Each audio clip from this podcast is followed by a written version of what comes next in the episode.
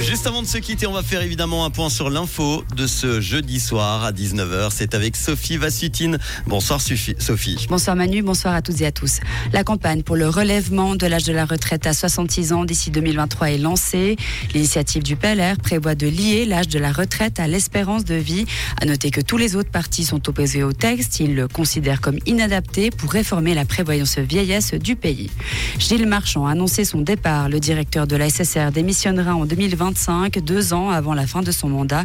Son départ anticipé est lié à la prochaine votation sur le montant de la redevance radio-TV.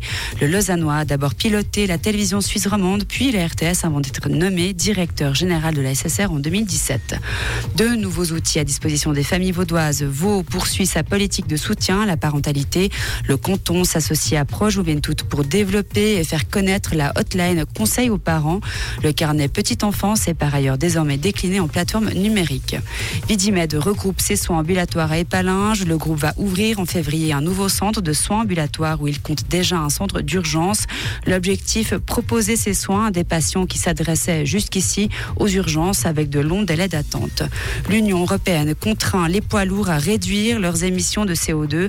Le Parlement européen et les États membres de l'UE se sont accordés aujourd'hui pour lutter contre le changement climatique. Les émissions des véhicules lourds vendus à partir de 2030 devront être réduites d'au moins 45% par rapport à 2019, puis a baissé de 65% en 2035 et de 90% en 2040. L'OTAN a annoncé aujourd'hui le lancement d'un vaste exercice militaire la semaine prochaine.